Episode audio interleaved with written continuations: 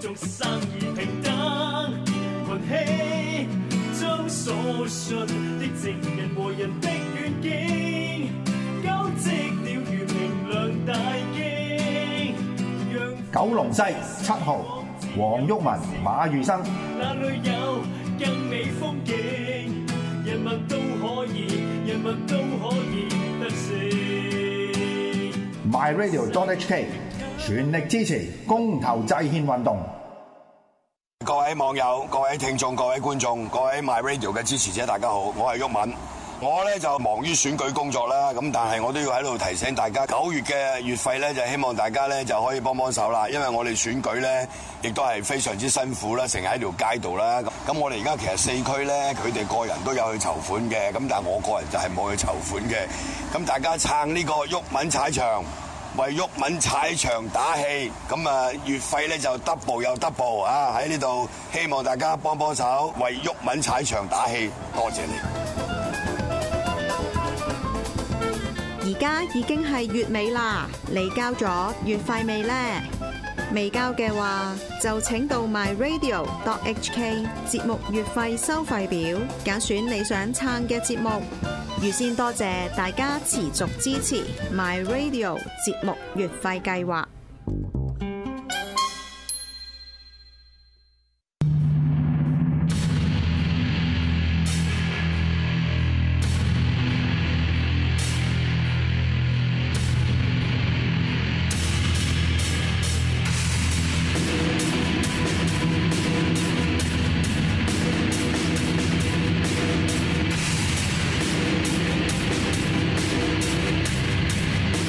遲咗少少去廣告咁啊，第三節就最後一節咁樣。咁啊，即係講完啲緊要嘅嘢咧，咁就啊，仲有一樣好緊要嘅嘢就係記得俾月費啊，即係呢個台啦，或者呢個節目都好啦，咁樣咁就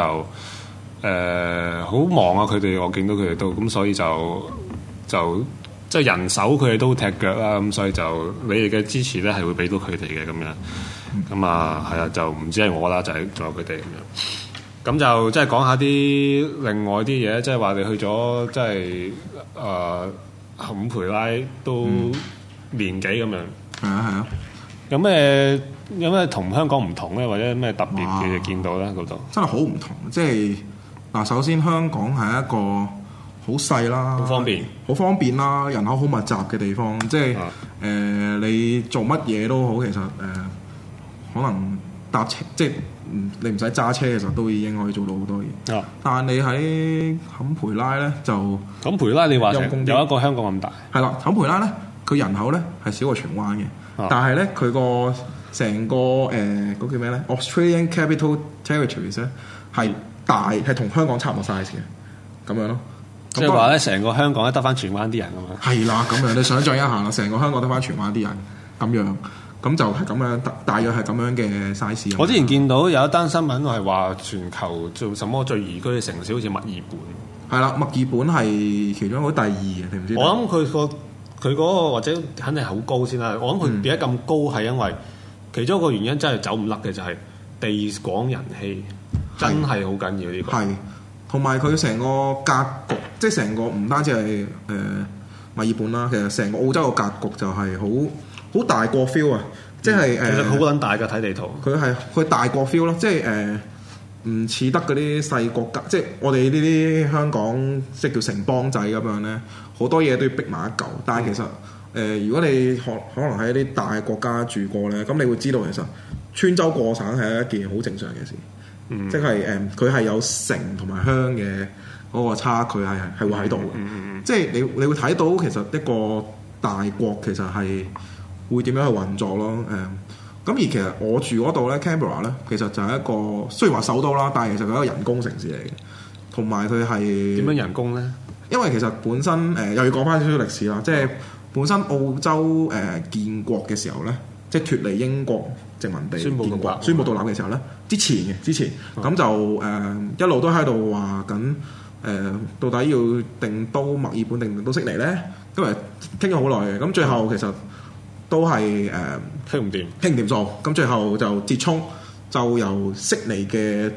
財團嗯就嚟到出錢，就去設計喺呢個 Canberra 同喺呢個啊 sorry 喺呢個墨爾本同埋悉尼中間就揾塊地，嗯就起呢個城市就做一個首都啦咁樣。咁所以咧 Canberra 其實唔係一個好發達嘅地方嚟嘅，即係一個好靜嘅地方嚟嘅，一啲一啲都唔似。嗯咁即但係係咪唔似首都咁樣嘅？係咪誒嗰啲即主要政府機關都喺裏邊？係啦，即係佢嗰啲誒 parliament，即係嗰個呃誒立法嗰、個成個議會啊，誒同埋佢嗰個誒大嗯使大使館啊嗰啲好多都會喺嗰度嘅，同埋佢就會誒佢成個，因為澳洲係聯邦制嚟噶嘛，係澳洲澳係洲聯邦啊其實係係啊，澳洲係澳洲一個聯邦嚟嘅，咁就有六塊地咁樣啦，咁誒、呃而首都咧係會零零舍舍空咗出嚟，就變成一個自己嘅一個聯邦咁樣，即係佢聯邦嘅一部分，佢就自己一個州咁樣、嗯去運作咁樣嘅，就咁就叫咁係咪會啦坎培拉自己一個自即係坎培拉都叫自治㗎係啦，嘛？佢都叫自治嘅其實，so call，即係咁誒呃悉尼就係新南威爾士啦，哦咁誒墨爾本就係呢個維多利亞州咁樣啦，哦咁其實就比較有趣嘅，咁所以誒，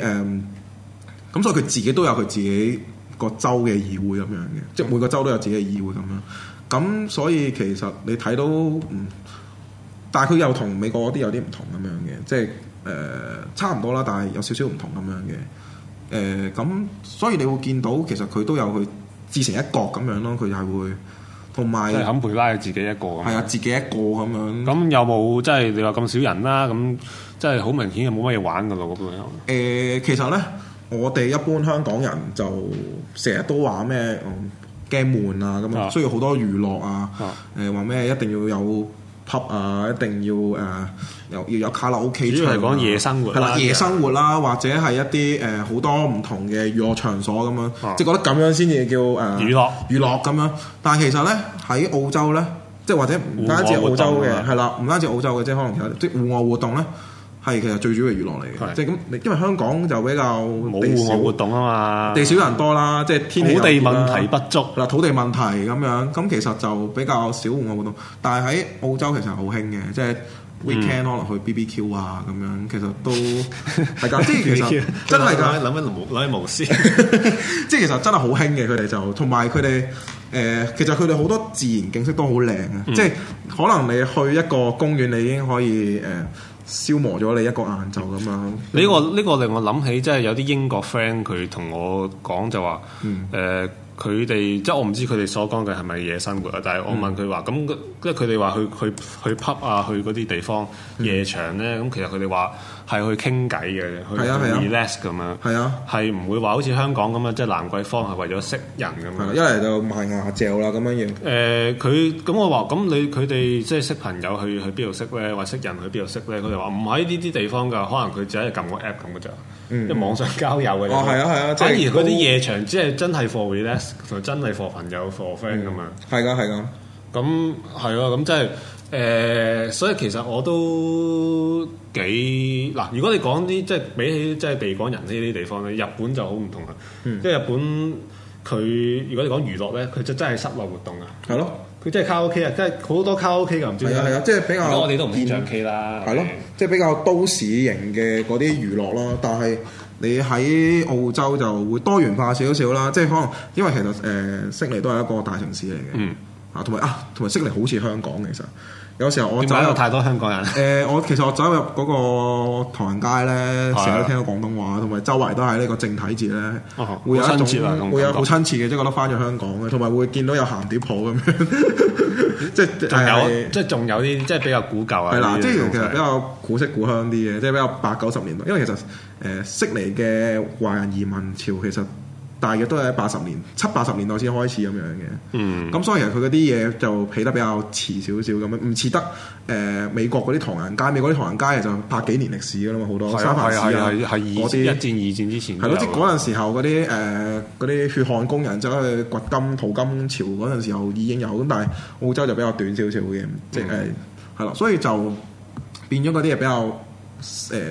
八十年代 feel 咯，即係其實。香港啲咯好。香港嘅，即係周圍都講廣東話，即係有人講笑就話你去街市買餸咧，識英文冇用，一定要識廣東話嘅，嗯，有馬恩魚俾你嗰個係啦，即係賣嘢俾你個香港人嚟嘅，可能就好多嘅其實，所以生活指數高唔高咧？即係我，我即係我，即係誒哦之前尋晚即係出即係出個 post 話，哎，好想去旅行啊咁樣，跟住你就話，哎，不如你嚟即係肯培拉啦咁樣誒、。呃其實佢生活指數就高嘅，但係佢係對於我哋嚟講係高啦，但係佢因為佢收入都係咁高啊嘛，係咁變咗誒、對比翻，其實佢係同香港差唔多咯，即係可能例如佢一支汽水可能即係一支可能五百 ml 嘅汽水，咁可能佢係賣。四蚊澳紙咁樣啦，四蚊澳紙就乘翻六，咁可能廿幾蚊，咁哇好貴喎！海洋公園價喎啊但係咁你你攞香港嗰套標準係貴嘅，但係可能人哋講緊誒呃人哋一個月可能揾好多咁樣嘅，嗯即係會 cover 翻咁樣咁。咁、其實誒、呃如果你話咁樣，你喺嗰度揾嗰度住，咁其實就梗係比較着數啦。咁但係我哋呢啲誒外來嘅人短期去讀書係啦，嘅短期讀書嘅就金咗少少咯。不過而家澳紙平，澳紙係開始平。講緊兩三年前係八蚊嘅，即係誒八蚊港紙對一蚊澳紙，但係而家係。我讀書嗰陣時候係最平咯，即係 我啱啱去讀嘅時候咧就六蚊係，跟住去到讀到中間咧就五個半，跟住跌跌過落去五個三嘅低位添。點解會咁大嘅 fluctuation 嘅？因為誒、有啲咩呃啊其國實際事件影響到？其實係講個個經濟政策係係啦，關關個經濟事嘅，即係之前講緊佢個出口強啊嘛。嗯咁而家其實咁佢開始誒、嗯出口少咗，咁變咗同埋美元強勢咧，哦美元啊係啦，美元開始強勢，咁跟住咁佢咪相對你咪會跌翻咯。咁所以誒、呃我去讀係好抵嘅， 即係我而家去讀係好抵玩嘅。嗯即係我聽翻嗰啲留喺嗰度耐少少，即係可能誒、呃香港人喺嗰度讀到 E year three、year four 咁樣，嗯咁佢哋話喺度呻哇，以前好貴啊咁樣。你話你話即係你誒話商學院嗰邊或者商商商科嗰邊嗰啲咧係係啊九成係大陸人係啊，即係其實咧，誒、澳洲都幾多大陸人去讀書嘅，係係啦，即係好多嗰啲誒，因為其實澳洲啲收生就比較上容易寬鬆寬誒、都係嘅，即係相對嚟講啦，即係誒、top top 嗰啲就還好嘅，但係就咁佢咁大地方肯定有好多學大學啦係啦，咁佢多大學，咁所以其實同埋澳洲比較近啊，比較平啊，同埋所以就近亞洲咯，我哋近亞即洲係我以前睇嗰件事咧，澳洲就好吊詭嘅，即係佢明明係一個英語系國家啊係啊嘅，主流文化都係英文嗰啲啦，但係係啊其實佢係根本只係喺東南亞下邊嘅。係啊，其實好怪嘅呢佢個其實好怪啊嘅，即係佢一路都想將自己變成 part of Asia，即係咁佢經貿對每一象起碼就係東南亞同中國個係啦啊，。佢每一個總理都咁講嘅，即係話想變成 part of 親華啊 Asia 咁樣。親華咯，主要係嗰個誒唔一定親華嘅，即係但係佢一定係同東南亞好近咯。咁但係你你你嗰啲人啊、白種人啊、文化上，係㗎係㗎大家都唔係差，即係唔係相似啦。係啊，其實佢係一路想融入呢個地區咯，即係一路講緊喺度講咩誒地區化呢個咩誒、亞太地區化咁樣，嗯其實一路都係講緊呢樣嘢，即係一路都想融入。係咯，咁講翻誒大陸人嗰個問題，唔係問題嘅，對唔住，係嗯大陸大陸人人呢嘅個現現象象 係啦，現象唔九係成啊問題嘅，係啦。即咁講緊其實我嗰邊，我嗰間大學商學院係九成都係大陸人。嗯好誇張嘅，即係講緊係你入去行入去個商學院，誒、見到十個人得一個係白人，係咁其實好其實好好有趣嘅成個現象就係，即係誒、你會見到其實唔係外全部都係富二，即係嗰啲咁嘅官二代、富二代嗰啲，因為啊多㗎多㗎，你出唔係得你唔係有屋有屋企有嚿錢，你點會去到澳洲呃而係啊，你出得過喺大陸即係。過得嚟讀書嘅都大係陸人特都權階係級特權階級㗎啦，或者中產中產咁樣，可能誒、呃小康之家咁樣啦。咁誒同埋就係、你會見到外國嗰套價值觀其實同即係外國嗰套教育觀其實同香港係好唔同嘅。係即係香港誒、呃收得最高係咩科咧？就係嗰啲咩咩咩醫科醫科啊、律師法啦律師啊，或者係咩咩 global business 嗰啲啊，啊即係同商科有關嘅，其實係係收好多咁樣噶嘛。之後就出嚟做呢個誒嗰啲投資銀行嗰啲啦，係啦，係啦，即係 iBank 卡或者係嗰啲誒大企大企業做啲誒 trainee 咁嗯樣，誒 manager manager trainee 咁樣，跟住但係你喺澳洲你會見到其實佢係每一方面都發展得好平衡嘅，即係咁係有誒工業啊嘛，係啊，佢有工業係啦，冇錯，佢有工業，佢有即係佢哋唔冇話邊一科係收到好低咁樣。即係神科咩叫神科咧？其實好少神科神科啊嘅係香港先獨有嘅現象啊嚟㗎嘛。係啦，即係其實喺嗰邊就誒、呃，當然啦，即係醫生嗰啲都會照樣收到好高嘅。係但其實誒、呃普遍嚟講誒，好、多人對於誒、呃人文科學，即係誒、呃人文科學嗰啲，其實都唔係話特別歧視咁樣嘅，係啦。即係但係 meanwhile 你喺香港其實係係你讀人文科鬥科學鬥係科戰國代底嚟咁樣噶啊嘛係，所以其實係好慘嘅，成件事好慘啊！你見到即係例如我讀國際關係係，我嗰啲同學全部都係嗰啲咩啊？誒、政即係嗰啲係誒，我有我識個朋友係喺北丹外交部做嘅，跟住有個朋友係圖瓦魯嘅外交部嘅。跟住好多唔即係有個仲要係美軍嚟嘅添，哦跟住咧誒，即係所以其實你見到啲同學嘅時候，即係佢哋你睇到佢哋重視重視嘢好唔同，因為其實佢哋其實某程度上又係關 career 事嘅，因為佢哋係一個主權國家，係咁佢哋讀完佢哋可以走去做嗰啲咩入去嗰啲外交部啊係嗰係啲去做啊，即係喂，你呢個令我諗起沈旭輝嗰種，即係佢係啦佢講，但即係係喺香港好似冇乜用咁。係啊你讀國際關係冇用嘅其實因為香港個國際關係根本就，因為香港唔係一個國，所以根本就同地方第係啊啲地方冇國際關係。啊係啦，我同我翻到去咧就做廢青嘅，即係人哋翻到去咧做緊官咁樣係啦，就做緊官噶啦，好多即係好多誒、呃尤其是最誒、呃特別多嘅係緬甸，係緬甸好多緬甸嘅官員，因為其實澳洲政府咧佢有誒、呃、資助一啲喺發展中國家嘅公務員去到澳洲度讀書嘅，你多同佢嘅。哋講，我哋而家都因為中國殖民，所以我哋變成第三世界國。係啊係啊，我有講過周圍 周圍播毒嘅，其實即係誒、呃你睇到誒、呃因為我嗰度係首都啦，係咁同埋間學校比較唔錯咁樣，咁所以其實好多世界各地唔同嘅學校嘅，或者唔同國家嘅人都會嚟到呢度讀書嘅。嗯我見過有個，你有冇見過非洲嘅白人啊？係咯，非洲嘅白，非洲黑人係我啦，啲知啲啲人見覺得誒呃非洲一定係黑人啦，我就喺嗰度見到非洲白人嘅，即係佢仲要唔係係唔係南非嗰啲好出名嗰啲誒哦嗰啲呃唔係南誒荷蘭非移民嗰啲，唔係荷唔係南非，係一個納米比亞。我唔知。南 a m i 南 b i a 佢係有大約三至四個 percent 嘅人係白人嚟嘅，係就土著嚟嘅，白人土著係啦，啊，即係佢係因為啲歷史原因喺嗰度住咗幾百年咁樣，哦係啦，咁跟住然之後佢話佢都成日話，哎誒我都覺我都知你唔係好信噶啦，但我真係非洲嚟嘅咁樣，我仲係本土非洲人添。係啦，即係其實你其實你係開咗好多眼界，其實好得意成件事係。但係佢話佢話即係納米比亞呢個地方喺喺非洲嘅東南西北邊，或定係中非？誒佢喺誒偏西咁樣嘅，大約哦，OK，我唔好記得啦，其實但係即係總之總之佢係一個好有趣嘅，即係你你會開真係開眼界開得好犀利咯，其實係即係誒、呃我會識到一啲好細嘅國家，嚟自好細嘅國家嘅人啊，嗰啲咁樣，甚至乎誒、呃特別多嘅係，因為我我我我讀嗰啲國際關係嗰啲就會好多啲南太平洋島國嘅，哦我識一個薩摩亞嘅。嘅人，佢係走過嚟讀 PhD，佢嘅 PhD topic 就係講緊誒，佢嘅 PhD topic 就係講緊誒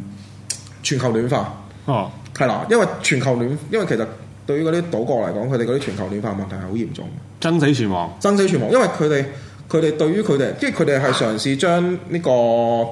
議題係帶落去一個叫做 security security 嘅議題，即係安全國家安全國家安全嘅危及我哋國家安全係啦，喂，真係危及國家安全喎！你諗下，你佢佢真國家安全喎，而家唔係啦係話香港有班人喺度喺度喺度講講道就叫國家安全。係啊，即係唔係話誒講講下港獨，跟住然之後就影響你情緒，係真係你成個國家冇咗啊！係嗱，大家各位聽眾你可以 search 下圖瓦魯呢個國家 t u v a l u T U V U 啊啊 T U V A L U 係啦，search 下呢個國家，呢、個國家係細過青衣嘅。咁咧，而你你睇下佢個國家係點樣？佢佢嘅成個國家就好似青衣咁大咯。佢仲要係成個青衣係中空咗咁樣嘅喎，佢中中間係水嚟嘅喎，因為佢誒。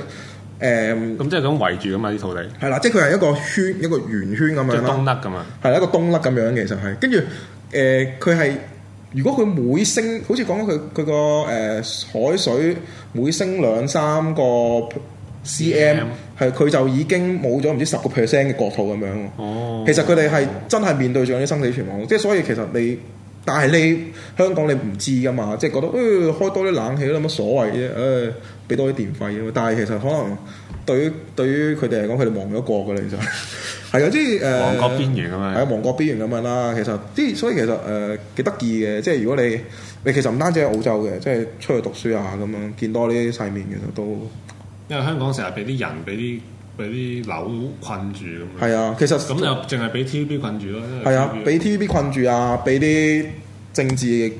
誒分香港分亂嘅政治困住咁樣，大家眼前可能就係得呢。即係我唔嗱，我唔係嗰啲咩左翼嗰啲叫大家有國際視野嗰啲，我唔係咁樣世界很大係啦，世界很大嗰啲唔係咁樣啊嚇，即係但係誒。呃作為一個過客，其實係另換咗另一個心態，咁就會睇到另一啲嘢。係啊，即係其實就會同埋會對於自己嘅嘢係呼應咗咯。即係你會同埋你去到人去到出邊，你係會特別強調自己嘅身份，即係覺得我係香港人。嗱，點點點去到咁樣嗱呢個就係問題啦，就係有啦啲人咧就有兩種兩種即係兩種嘅可能嘅，啊有啲人去到外國咧就覺得自己俾人係歧視，佢就覺得自己係中國人。係啦，即係最近多呢啲嘅係係啦，即係會覺得埋堆咁樣，但係我就比較 希望我哋而家去正面少去到即係香係港啦人去到外國就加強自己嘅同時，亦都話俾人知香港其實係一個點嘅地方，話翻俾係咯人知其實我而家情況係係點嘅咁咯樣。，即係其實香港人係點樣？其實係靠每一個香港人去 brush up 咯，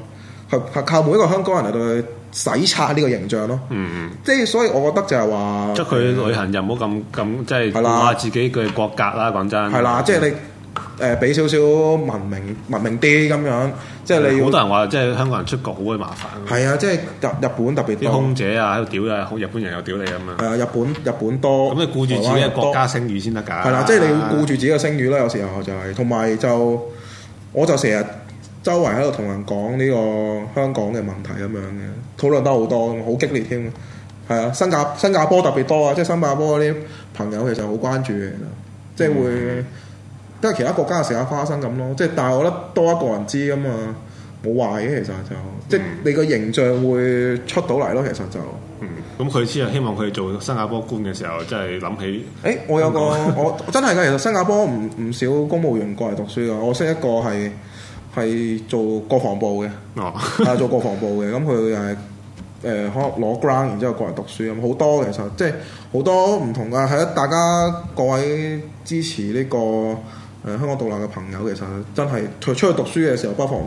結交多啲呢啲朋友。係啊有唔知幾時有咩用㗎嘛係真係唔知幾時有咩用啊！即係可能我我識個美軍，咁個美軍佢佢宗教嚟嘅添喎，仲要係。哦，即係個軍階去到宗教咁樣，嗯升多兩級就變將級噶啦。即係可能佢遲下美軍美軍來來了了係係佢係李佢大領軍陸係佢領軍嘅時候，喂喂 hello 喂我大陸啊咁樣咁樣都唔頂嘅，其實真係我知道邊度出奇喺嘅邊度其實禮賓府係我覺得邊度禮賓府，我帶你去啊誒上亞厘畢道，係啊，即係其實唔出奇嘅，講真。好，我哋時間唉又差唔多啦。係咯咁啊，最後又提多多句咧，啊就係記住交月費同埋交呢個台其他節目啦，又好啦咁啊，呢嗯個節目又好，總之啊交月費。咁啊，好啊，咁啊多謝啊新豪幫我做呢個節目啊噶嘛。唔使睇下幾時，睇 下幾時即係去下坎培拉揾你咁樣。係咯，relax 下係啊，九月之後啦，希望。 ，OK，希望係咁啦，嗯，希望大家順利過渡到呢、個 順利過渡到呢、個9月4號啊咁咁麻煩嘅選舉啊！記住記住投票咯，係啦，記住投票，唔好好似嗰啊啲英國人咁過完脱歐之後就話，唉、我都想投票啊，不過冇投啊係啦，，千祈嗱你嘅手上嘅一票咧係值呢個十四蚊嘅。係啊，冇嘥咗十四蚊，冇嘥咗十四蚊，即係就算你覺得佢冇機會贏，但係你好支持佢，咁你都投下啦，咁樣，係咯起碼你俾咗十四蚊佢，係啦，好多謝晒你，OK，多謝晒，拜拜拜。拜。